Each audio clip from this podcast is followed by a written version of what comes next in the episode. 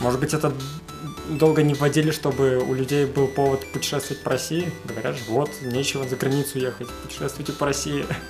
И люди ехали на ознакомление дела в Читу, как некоторые.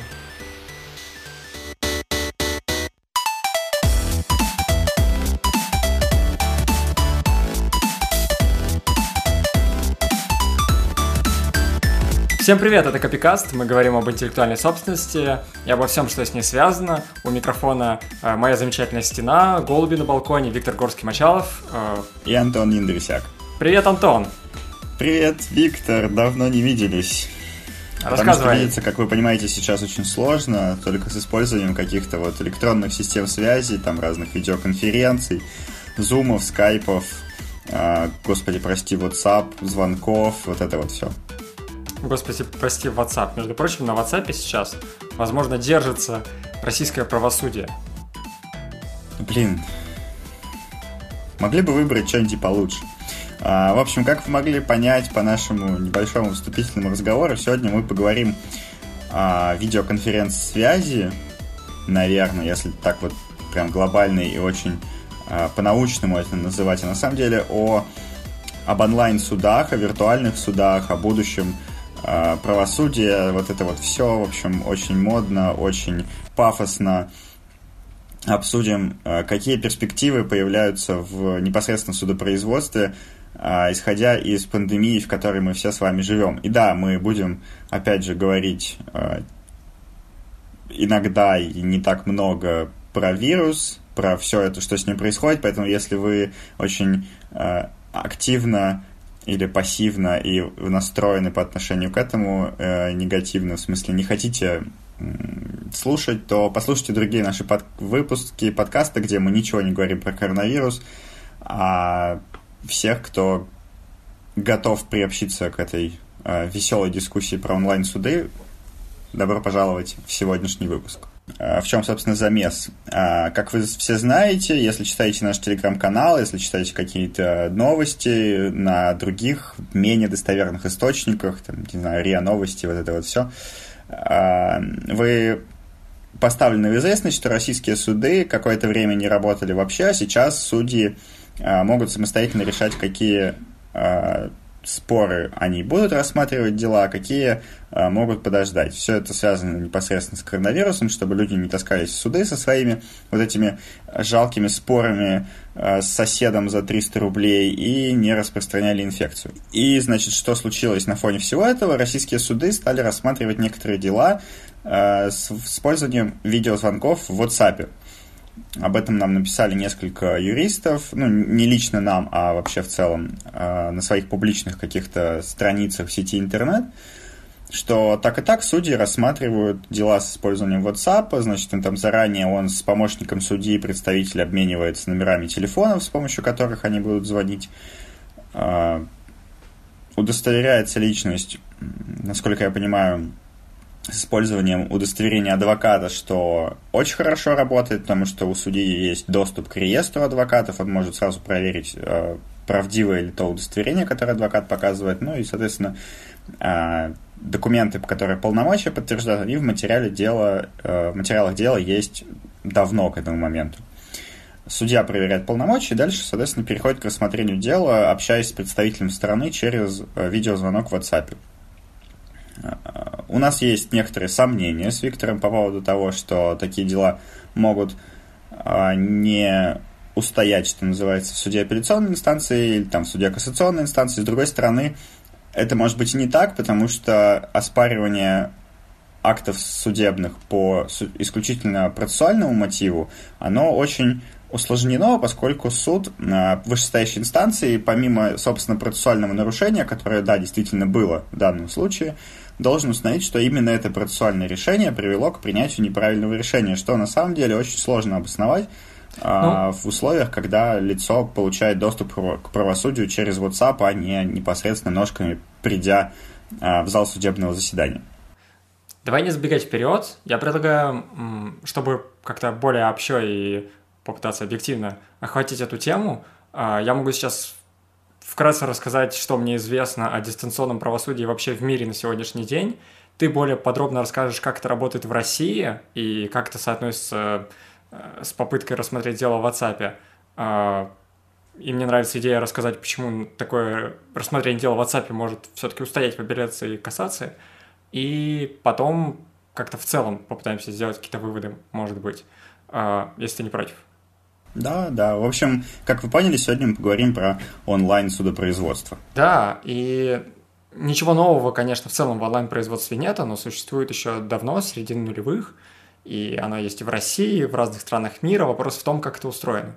Потому что в России, да, давно есть видеоконференц-связь э, по какой-то своей особой процедуре. Э, самые экстремальные достижения в области э, онлайн-судопроизводства нам известны как ни странно, из Китая, где в 2017 году еще появился э, интернет-суд, где э, споры, которые связаны с нарушениями сети интернет, в том числе, которые, естественно, касаются авторских прав, э, стали рассматриваться и довольно успешно, всем это понравилось, там можно прямо из дома сесть, через видеосвязь, поучаствовать в заседании, что очень здорово. Там, на самом деле, насколько мы знаем, в Китае сейчас много всяких новшеств, типа там блокчейн даже они используют для хранения доказательств, что очень здорово. А, это же ну, сам... это и понятно. Это и понятно, почему все эти новшества идут именно из Китая, потому что, а, ну, во-первых, там, в принципе, есть доступ к подобным технологиям, а, что хотя бы на базовом уровне должно это обеспечивать. А во-вторых, я бы сказал, что это такое, знаешь, своеобразное последствия перенаселения, в первую очередь, да, высокое, действительно высокое население, и так огромный трафик на дорогах, там, э, на других средствах э, транспорта. И, в общем, в итоге понятно, что суды, по крайней мере, такие, э, у которых есть возможность рассмотрения, пытаются переносить в, что называется, дом. К тому же у них, опять же, как я понимаю, все, все это происходит доступ к правосудию подобному электронному через их собственную национальную, можно сказать, систему идентификации, вот этот WeChat, на который у них все завязано, и в итоге понятно, что в таких условиях, когда есть вот действительно всеобъемлющее приложение, которое используется для всего, начиная от переписки и заканчивая банковской сферой, у суда нет особого проблем с тем, чтобы установить личность, полномочия и так далее, имея подобное подобный инструмент очень удобный. Поэтому, да, понятно, что это все идет в первую очередь из Китая. Да, и, к счастью, не только в Китае это работает, а, и в западных странах мы знаем, что это есть, например, в Эстонии, мы знаем, что это есть в Великобритании. В Великобритании, насколько, опять же, мне известно, в 2017 году впервые произошел в онлайновом формате процесс по разводу, и после этого таких процессов было еще очень много. А, и в США также есть видеоконференц-связь, но, как я понимаю, только недавно они смогли рассматривать дела через Zoom, э, вот примерно так же, как, как я бы сейчас сидел на кухне, только вместо Антона смотрел бы на э, судью суда по интеллектуальным правам. Вот, но, к счастью, нет, я смотрю на Антона, а вот в США можно через Zoom связаться с судьей, и недавно был такой немножко неловкий момент, когда судьи очень расстроились, что им приходится через Zoom смотреть на домашнюю одежду, неряшливость и вообще всю семью юридических представителей. И э, судья одного из судов даже выпустил в текстовом формате обращение и попросил вести себя приличнее. Как-то так. Вот. Но пока нам в России это не грозит. И вот как это сейчас работает в России, и на... позволяет ли процессуальный закон через WhatsApp связаться с э, судом? Ну, процессуальный закон, как я уже выше сказал, да, он этого действительно не позволяет, потому что, а, что касается государственных судов, есть четко установленная, четко регламентированная процедура видеоконференц-связи, в которой а, представители и лица, участвующие в деле, а, желающие подобным образом удаленно, что называется, посетить судебное заседание, должны прийти в удобный для них суд, ну, то есть буквально, если, например, э, спор рассматривается в Москве, то а лица находятся где-нибудь в Рязани, они могут прийти в любой суд в Рязани, у которого есть техническая возможность. Э, суды между собой по своему внутреннему каналу установят связь. Судья э, в Рязани проверит полномочия и личность лица, которое пришло участвовать подобным образом в деле. А в дальнейшем судья в Рязани уходит, ну или присутствует при рассмотрении спора, но, в общем, не влияет никоим образом на ход процесса, а лицо, участвующее в деле через ВКС, как бы виртуально перемещается в зал судебного заседания с использованием вот этого внутреннего судебного канала. Поэтому, да, действительно, подобное рассмотрение через любую другую систему связи, а, не, не внутреннюю систему связи судов, она процессуально недопустима. А, с другой стороны, наверное, мы не будем такими уж э, снобами и формалистами и поймем, что при определенных условиях, а, как я уже выше сказал, решение может устоять в вышестоящих инстанциях, поскольку самого по себе процессуального нарушения недостаточно. Если а, вышестоящий суд, рассматривая соответствующую апелляционную там, или кассационную жалобу, придет к выводу, что сам по себе факт вот этого допуска лица к участию в процессе через э, WhatsApp, например, а, никоим образом не повлиял на принятие решения, то, соответственно, решение устоит, поскольку оно, э, процессуальное нарушение допущено никак не повлияло на, например, допущение неуполномоченного лица к производству. Это что касается обычной видеоконференц-связи, и э, в России также можно найти в действующем процессуальном законе более модную, что ли, более современную форму а, рассмотрения процесса спора онлайн, так называемая комбинация, точнее даже не комбинация, это действует только в арбитражных судах и в рамках упрощенного судопроизводства. Там весь доступ к правосудию, весь доступ к материалам дела осуществляется через систему «Мой арбитр». То есть страна э, подает иск, этот иск прогружается в моем арбитре, он доступен там для судьи, он доступен там для противоположной стороны.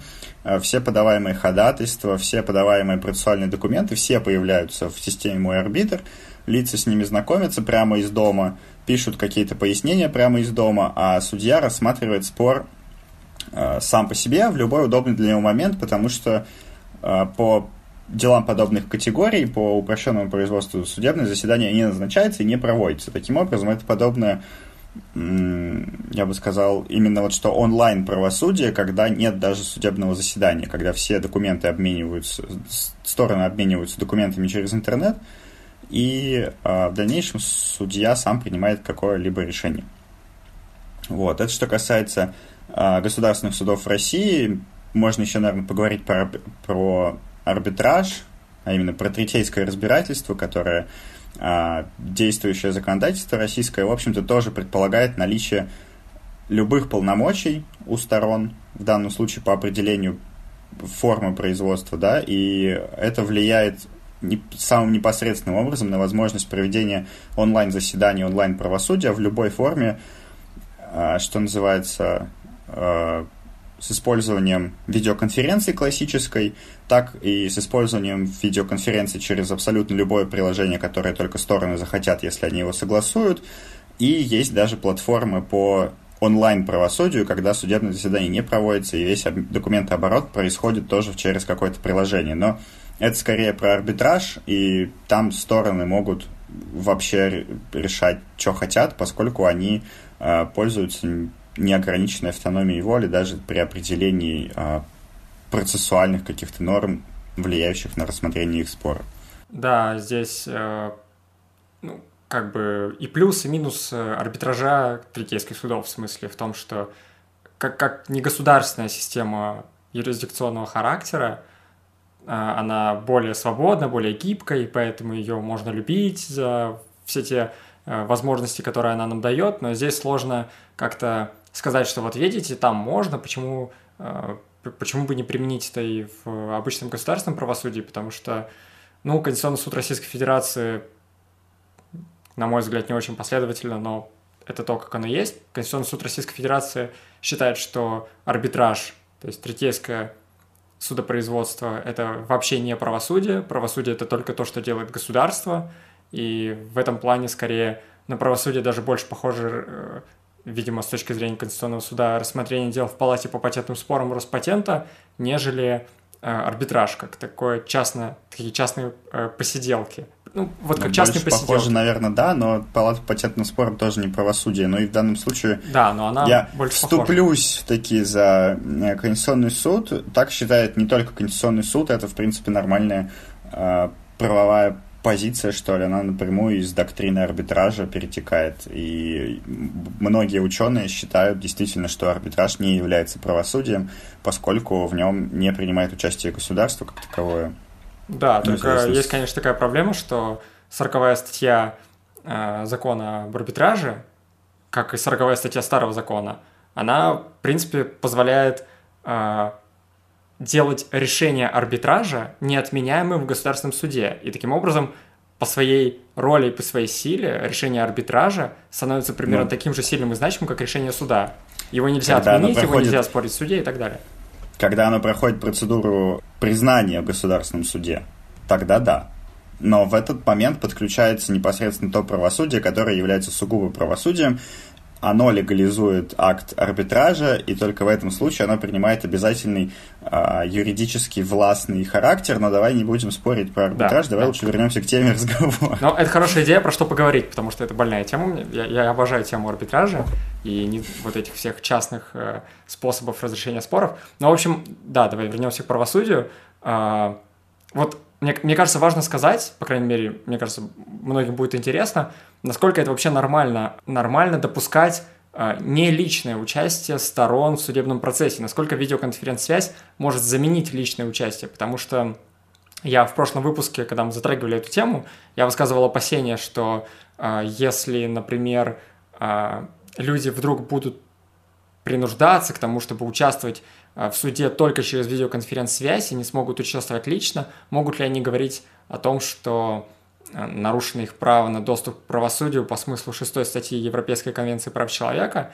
И я немножко подумал, я подумал над своим поведением после прошлого выпуска, мне стало стыдно, я признаю, что а, все-таки в 2006 году Европейский суд правам человека рассматривал дело Марчелло Виола против Италии, где он сказал, что на самом деле сама по себе видеоконференц-связь – это не проблема, если, собственно, все гарантии э, необходимого участия стороны в деле соблюдены, если у стороны есть возможность наедине пообщаться со своим адвокатом, и, в общем, все-все-все, что, собственно, нужно стороне, чтобы справедливое судебное разбирательство состоялось. Если видеоконференц-связь может это дать, почему нет? Тем более, тем более, что, говорит ЕСПЧ, ведь нам иногда так нужна видеоконференц-связь в условиях, когда нам требуется обеспечить, например, разумный срок судопроизводства, там еще что-то, безопасность участников сторон, э, участников процесса и так далее. То есть, собственно, с точки зрения самых высоких стандартов правосудия, которые у нас есть в мире, видеоконференц-связь это очень даже замечательно. Ну, тут еще я хотел тебе вопрос такой задать, провокационный скорее.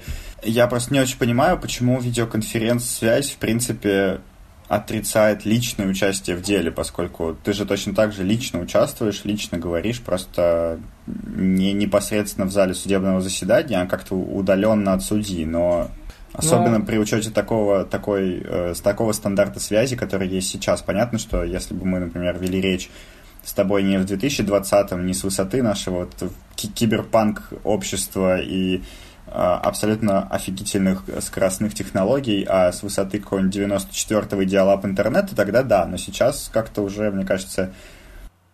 А, а обычно жалобы в ЕСПЧ по поводу того, что заявители не смогли поучаствовать лично в судебном заседании, а были вынуждены общаться через видеоконференц-связь, это обычно заявители в делах уголовных, это обвиняемые по уголовным статьям, которые находятся в тюрьме. И мне кажется, с их позиции просто можно попробовать почувствовать, насколько важно поговорить с судьей а, именно в зале судебного заседания в общем пространстве. То, о чем я говорил в прошлом выпуске. Иногда очень важно а, иметь возможность прям разговаривать лично. Ну, то есть, да, конечно, скоростной интернет это здорово, но все равно через э, видеосвязь хуже передается мимика, какая-то интонация, чувствуется отдаленность, и это, да, это довольно архаичные вещи, но э, мы, мы можем говорить о том, что это архаичные вещи, это скорее дальние традиции, необходимость именно личного участия, а не по видеоконференц-связи. Но если такие мелочи могут иметь значение для того, чтобы обвиняемый или какая-то другая сторона судебного разбирательства были уверены в том, что правосудие совершилось максимально справедливо, если сторона считает, что это важно, то почему бы не обеспечить это? Другой вопрос, что, конечно, могут быть другие ну, факторы, которые могут перевесить это. Ну, но в этом плане, да, мы, наверное, все-таки должны руководствоваться неким балансом интересов в первую очередь. И законодательно э, не должны ограничивать возможность личного участия, потому что оно может иметь значение. К тому же мы не знаем э, в действительности, как многое работает из э, человеческого сознания, там, не знаю, человеческого мозга, вполне вероятно, что когда между разговаривающими очень маленькое расстояние, происходит какая-то биологическая связь, там, химическая на уровне вот каких-нибудь гормонов, я не знаю, и это влияет тоже на принятие решения, возможно, но, наверное, мы должны даже учитывать и подобное при определении баланса интересов, подобную возможность, как, знаю, последнюю веточку а, защищающую законодательную возможность личного участия, например. Тут эм, еще такой вопрос ведь поднимается, когда суд говорит о том, что видеоконференц-связь может даже обеспечивать э, доступ к суду и справедливое судебное разбирательство, когда это касается возможности обеспечить разумный срок. То есть мы не должны ждать, когда сторона прибудет в суд, а уже дистанционно можем побыстрее все это сделать. Мне кажется, это особенно актуально сейчас, во время эпидемии, когда все закрыто, и, по крайней мере, вот мы видим, что в России э, суды, по большому счету, ну, там, процентов на 90, по моим ощущениям, не работают сейчас, потому что они принимают документы, но не проводят заседания за исключением э, закрытого перечня каких-то дел. Суды сейчас э, пока что могут э, сами, конечно, определять, что все-таки какое-то дело мы рассмотрим, какое-то нет, но это довольно произвольно, мы не можем это предсказать, и, по крайней мере, ну, те дела... судья еще в рамки поставлен, он не может э, решить о, о возможности проведения заседания, если как хотя бы одна из сторон возражает. Вот. Да, и вот те дела, которыми я занимаюсь, э, они все сейчас откладываются, и по ним даже не ставится вопрос перед сторонами. Судья просто Э, ну, то есть можно позвонить в суд и спросить, будет ли заседание, э, и суд говорит, что, ну, в общем, заседания точно не будет, мы его перенесем на какой-нибудь июнь. И они все откладываются. И вот в тех делах, где мне это удобно, чтобы дело затягивалось, это прекрасно. Но я ставлю себя на сторону, э, на, на, ну, на место другой стороны и представляю, как им обидно, потому что им, им, им бы поскорее рассмотреться, и им ну, это очень важно. И... Не, подожди, в, в любом деле есть одна сторона, которую удобно да. затягивать, и одна сторона, которой неудобно затягивать. Это, поэтому... это, это правильно. Но в чем а, проблема? Здесь э, а... все пользуются возможностью, как, как хотят и как могут. И это тоже, наверное, процессуально недобросовестно, но почему и, в общем-то, и нет, наверное, с такой стороны. Ну, дело-то видишь в чем? А, люди, люди, которые сейчас а, нуждаются в правосудии, а их много, особенно в вопросах по интеллектуальной собственности, где скорость важна, скорость рассмотрения дел, да и вообще все экономические споры, они оказываются в ситуации, когда технические возможности для дистанционного участия в судебном разбирательстве есть. У нас есть WhatsApp, и он даже себя фактически зарекомендовал. Некоторые суды плевать хотели на нормы арбитражного процессуального кодекса, гражданского процессуального кодекса, уголовного процессуального кодекса и замечательно рассматривают дела по WhatsApp. Но это незаконно, и такие решения могут не устоять. Могут устоять, могут не устоять. Скорее всего, нет. Ну, посмотрим еще, на самом деле, вот. посмотрим. И, и вот люди оказываются в ситуации, когда техническая возможность есть, а законодательство не позволяет им. И суды следуя этому законодательству, говорят, что вот мы, поскольку не можем провести э, заседание лично, а ВКС у нас, как обычно, работает через раз, и вряд ли вам повезет в этой лотерее, и не будет у вас видеоконференц-связи. В общем, вместо того, чтобы рассматривать дела по WhatsApp, дела просто откладываются. Суды могут фактически рассматривать дела по Zoom, по WhatsApp, по, по Telegram даже, наверное, через что угодно. Но они этого не делают, потому что закон не позволяет. И вопрос в том, не нарушает ли тогда такой закон право на доступ к правосудию? Ну, понимаешь, это очень сложный вопрос на самом деле, потому что э, тот закон, который есть сейчас, он, в общем-то, предполагает само по себе возможность. Э, да, возможно, он не предполагает максимально широкий перечень возможностей, но сама по себе возможность некого технического э, участия в суде, ну, и именно с помощью технических средств у тебя есть. И это уже хорошо с точки зрения любого там, с того же самого с высоты вопроса о разумном судопро... сроке судопроизводства у тебя есть техническая возможность в любом случае, и, возможно, тебе повезет. А, тут уже скорее фактическое исполнение закона, и наличие каких-то проблем в некоторых судах, в некоторых регионах с подобными средствами связи. Ну, но опять же мы видим, что, наверное, есть некий тренд на улучшение ситуации, потому что ну, вот, э, новое здание арбитражного суда в Санкт-Петербурге построили для арбитражного суда Санкт-Петербурга Ленинградской области, и там уже больше кабинетов для видеоконференц-связи и, соответственно, больше технических возможностей. А, вот, это про закон. Во-вторых, а, с учетом пандемии и вот этих внесений изменений в режим работы суда, я бы тоже не стал все опять же, сбрасывать на плечи именно законодательного и вот нормативного именно регулирования, которое нарушает право на доступ к правосудию или там на разумный срок, потому что, как, мы как ты уже верно заметил, а, откладываются споры зачастую по мотиву желания одной из сторон. То есть даже у судьи сейчас есть а, возможность провести заседание. И мотивируя это, например, необходимостью быстрого рассмотрения спора. С другой стороны, та сторона, которая невыгодно быстро рассматриваться, она в любом случае э, подаст ходатайство о, об отложении, у судьи не будет никакого выхода в данном случае, несмотря на то, что законодательная база предполагает возможность быстрого рассмотрения споров. А, понятно, что есть некие эксцессы, э, есть какие-то странные случаи, как, например, у меня в одном деле. Мы уже два раза подавали ходатайство, ну, с одной стороны, опять же, подавали ходатайство о проведении заседания предварительного, на котором ничего не решается, в общем-то, а просто проверяется готовность дела к дальнейшему разбирательству. Без нас мы просили его рассмотреть уже два раза, и два раза судья просто откладывал предварительное заседание по причине того, что у него нет согласия подобного второй стороны. А вторая сторона вообще не очень понятно, получает ли документы, но судья, опять же, видишь, поставлен в такую ситуацию, когда он не может провести заседание, даже когда у него одна сторона просит, потому что есть вопросы со второй. Вот. Что касается споров по интеллектуальной собственности, да, действительно, нужно как-то быстро реагировать, но а, как мы с тобой не отметили, к сожалению, в прошлый раз, э, надо сейчас об этом хотя бы сказать, что вам не обязательно принимать сейчас а, судебный акт а, по вопросам права, в том случае, когда нарушены ваши права на некую интеллектуальную собственность. Особенно если речь идет о каких-то нарушениях в интернете. Вы а, в любом случае можете подать заявление об обеспечении иска, и подобное заявление будет рассмотрено. Они рассматриваются судами, а, как любое другое обеспечение, они э, не откладываются. Ну, соответственно, все процессуальные сроки, вот эти жесткие в 3-5 рабочих дней, они все еще действуют. Соответственно, вы можете подать подобное заявление в целях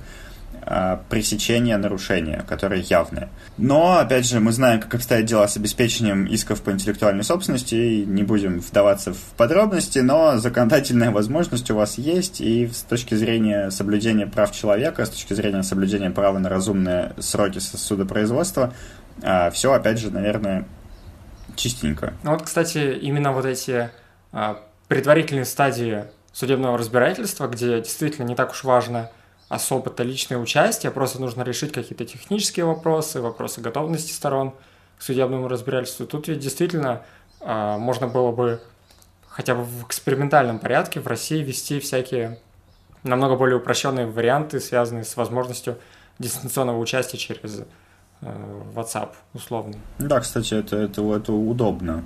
И тут я, наверное, с тобой очень соглашусь, потому что понятно, что таких заседаний много, Особенно, например, это э, интересно, когда мы говорим про суд по интеллектуальным правам, где предварительное заседание проводит судья единолично, а спор по существу рассматривается тройкой судей, э, ну, судебной коллегией. И, соответственно, у тебя нет никакой возможности, то есть, когда мы говорим про обычные арбитражные суды, есть сама по себе возможность перехода непосредственно сразу от предварительного в основное заседание. Так часто делают, действительно назначают там два заседания с разницей в 5 минут. Стороны приходят, соглашаются с готовностью и сразу рассматриваются спор, начинают рассматривать спор по существу. Судья по интеллектуальным правам подобной возможности нет в принципе, потому что судья не может а, не знаю, набрать там две кнопки на телефоне, позвонить куда-то, вызвать судей, потому что у них ну, свой собственный график, они могут э, в соседнем кабинете сейчас проводить тоже точно так же предварительные судебные заседания. Поэтому даже какой-то физической возможности э, перейти из предварительного в, в заседание по существу судья по интеллектуальным правам нет. В этом плане, наверное, было бы интересно вот хотя бы даже в рамках суда по интеллектуальным правам он такой у нас новатор во многом, потому что у него апелляции нет, он вообще такой молодец э, с этой точки зрения. Э, рассмотреть вопрос о каких-то более простых способах связи через Zoom, Skype, WhatsApp, не знаю, через что угодно, э, на надеюсь, предварительное заседание. Я надеюсь, что именно сейчас в условиях э, пандемии, коронавируса и всего этого адского положения дел как-то мне кажется, я очень на это надеюсь, что в оперативном порядке сейчас в процессуальное законодательство будут внесены какие-то изменения, которые будут касаться дистанционного рассмотрения дел, потому что мы видим, что это актуально, мы видим, что это надо, и вот время настало. А, вот. А во-вторых, кстати говоря, вот эта идея того, что а, и всякие вот эти предварительные какие-то стадии можно было бы легко перевести на свободное дистанционное участие через Zoom, WhatsApp и все такое, это, ну, конечно, не моя идея, это, если кому интересны а, такие идеи высказывал Ричард э, Зюскин в своей книге «Онлайн-суды и будущее правосудие». Я не знаю, переведена ли она на русский язык, но ее не очень сложно найти, как я понимаю, и это недавняя книга, и всем советую почитать.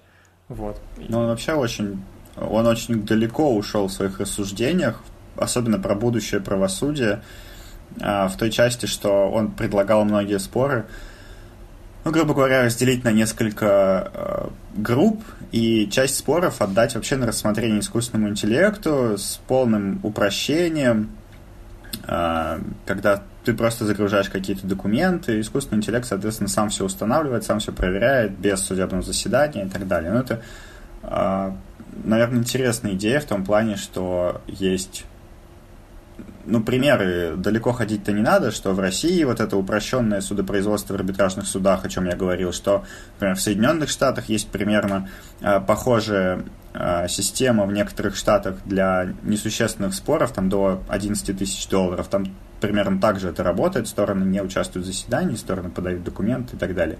И в этом плане, наверное, подобные споры в какой-то момент времени можно было бы отдать на рассмотрение искусственному интеллекту, когда мы поймем, что искусственный интеллект готов, развит и э, способен соблюдать при рассмотрении все, все законы и все права человека, гражданина и так далее. А как, а как ты себе представляешь самое, самое, самое продвинутое какое-то в технологическом плане правосудия, какой ты себе можешь представить? Ну смотри, тут можно э, поговорить про разное. Если мы вот именно про технологическое правосудие, но с налетом его оригинальности, да, с тем, как, как мы к нему привыкли, то это, очевидно, какие-то голограммы там вместо э, сторон, стороны вот так через голограмму участвуют в заседании, судьи, возможно, тоже где-то находятся удаленно, но при этом голограммы э, появляются на месте, где они должны находиться, там, за судейским столом, например, и так далее.